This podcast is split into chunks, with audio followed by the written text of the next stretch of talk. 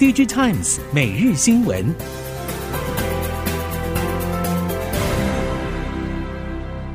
听众朋友们好，欢迎收听 DigiTimes 每日新闻，我是翁方月，现在为您提供今天的科技产业新闻重点。首先带您关心。近期，三星电子发表 Galaxy S 二十四系列新机，为 AI 手机市场打响第一枪。台系功率放大器供应链受惠新机种发表，以及在 AI 浪潮推升全球五 G 渗透率之下，有望支撑功率放大器供应链业者从过去一年的产业谷底平回升。同时，三星新机发表也带动其他手机品牌厂对 AI 手机跃跃欲试，包括苹果也传出正在投入研发之外，Android 阵营的中系手机品牌厂像是华为、小米、OPPO 以及 vivo 等已经纷纷进攻 AI 市场，推出相关模型。市场预估未来几年内 AI 手机渗透率将可望直线上升。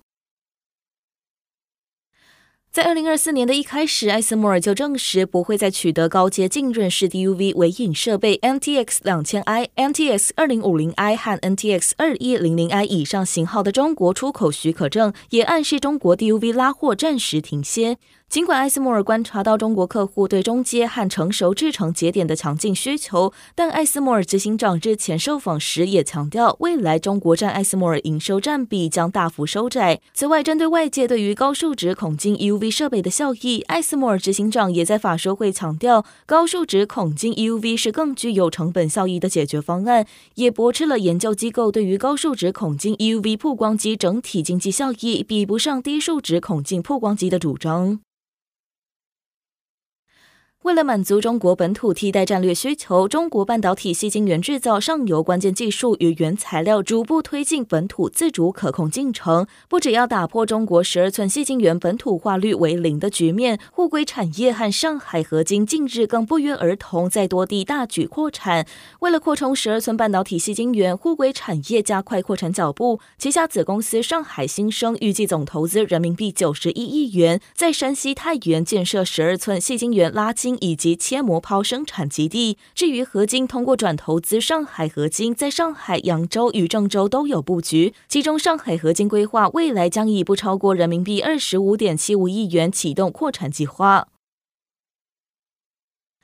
去年生成式 AI 市场快速成长，为 SK 海力士记忆体事业带来转机。根据韩媒《东亚日报》报道，SK 海力士在去年第四季财报发布会，针对今年记忆体需求展望表示，随着伺服器业者投资增加，AI 伺服器出货维持成长趋势，加上通用伺服器市场逐渐恢复，出货量将转为成长。业界指出，今年不只是 AI 相关需求持续提升，随着下半年主要业者库存调整结束，通用伺服器市场也将反弹。而 KB 证券也指出，期待完成库存调整的云端服务供应商将能重新开始采购记忆体。被动元件看今年景气比较明显回温的时间点落在第二季之后，甚至是下半年。而产业人士认为，被动元件业者经历景气修正后的下个循环，无论大小厂都期盼今年下半好转。其中，车用仍然是被动元件业者从去年至今的最大公约数，催出各大厂重要动能。值得留意的是，保护元件大厂新秦在车用布局持续扩大，过往主要搭配主力客户台达电出货到欧洲和中国等地，而近期市场指出，新秦成功打入韩系车用线束供应链，预估今年第三季能挹注营收。三星电机先前宣布将投资一兆韩元建设越南 ABF 载板工厂，但受到全球半导体市场低迷影响，传出该工厂的原定稼动时程将推迟。根据韩媒引述业界消息指出，三星电机原本规划去年下半在越南生产 ABF 载板，如今可能推迟到今年第二季。根据了解，当前越南 ABF 载板厂已经引进主要设备，但部分设备供应被推迟，预计今年第一季完成设备引进并试生产。并在第二季正式量产供应。受到外在环境因素影响，加上客户端持续去化库存，订单递延情况层出不穷。产业电脑业者去年遭遇相当大的挑战。展望今年，随着外在环境趋于稳定，以及库存去化达到一定程度，产业电脑业者普遍认为，虽然整体能见度还是比以往低，但营运将缓步成长。而中国市场的复苏力道将是成长幅度的关键。至于产业别方面，产业电脑业者认为，虽然制造业在全球区域发展与在地生产趋势之下，有产线移转的趋势。不过，中国还是存在庞大基础制造业升级需求。另外，在医疗、交通、零售等个别产业需求上，中国仍然有相当大的潜力。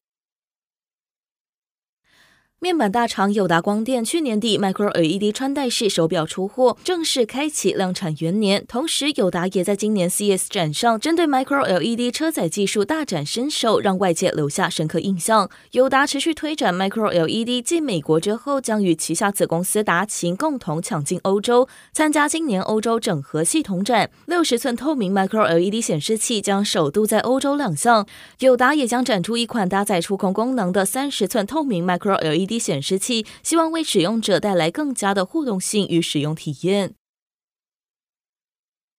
边缘 AI 时代来临，多种 AI 应用百花齐放。其中，美国新创推出的革命性个人装置 AI Pin 有望在今年第一季上市。业界传出和硕独家拿下 AI Pin 代工大单，不过细问产业人士，发现不少零组件来自台厂。AI Pin 在应用上主打声控和即时语音翻译等功能，同时还能透过手势操控，让微机电感测器相关应用更受瞩目。市场传出该装置的封测有可能是由近年持续强化感测器布局战力的铃声负责，目前铃声大宗以感测器和微机电元件为主，兼有打线封装以及记忆体封测业务。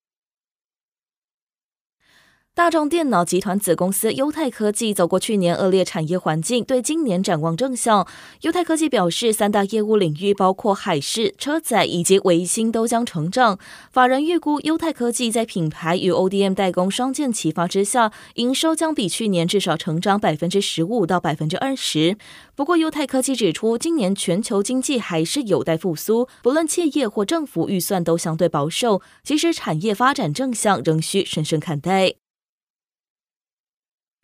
新创光合感知专攻 AI 和 XR 技术，近期宣布其跨境医疗领域并进军东南亚市场的好消息。光合感知携手创造科技，以独家 AI 技术推出 QB AI Dental GPT 客服，并与马来西亚商 MyWam 合作，共同拓展东南亚医疗市场商机，成功将台湾技术与产业经验输出海外。光和感知表示，这次三方合作计划在一年内协助三千家诊所导入 QBAI 对话式商务平台，创造生计，则开发针对牙医知识、卫教资讯和诊所常见问题的 Dental GPT AI 客服系统，推广到东南亚医疗领域。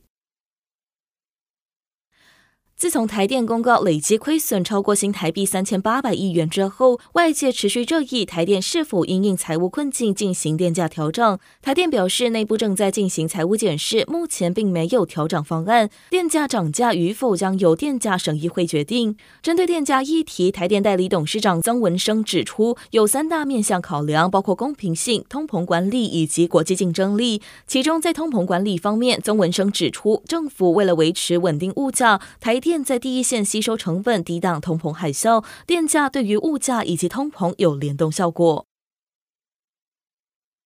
今年台北国际电玩展二十五号正式开幕，包括数位发展部次长李怀仁、数位产业署署长吕正华都亲自出席，并颁奖给独立游戏开发者。李怀仁表示，台北国际电玩展是全世界第一场 Game Show，游戏可以说是数位时代创造产值的重要产业，且培育了大量软体人才。数位发展部一年提供新台币一千万元的补助，鼓励新创公司做独立游戏的研发。如果游戏有发展潜力，数位产业署会把业者转介给文策院引进投资，接续扶植发展壮大。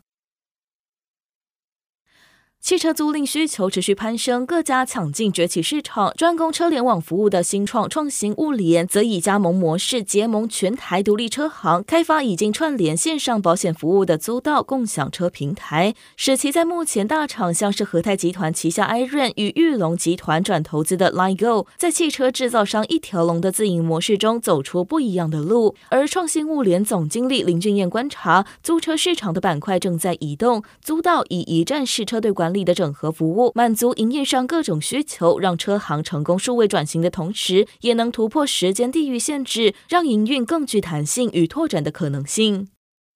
以上新闻由 DJ Times 电子时报提供，翁方月编辑播报，谢谢您的收听。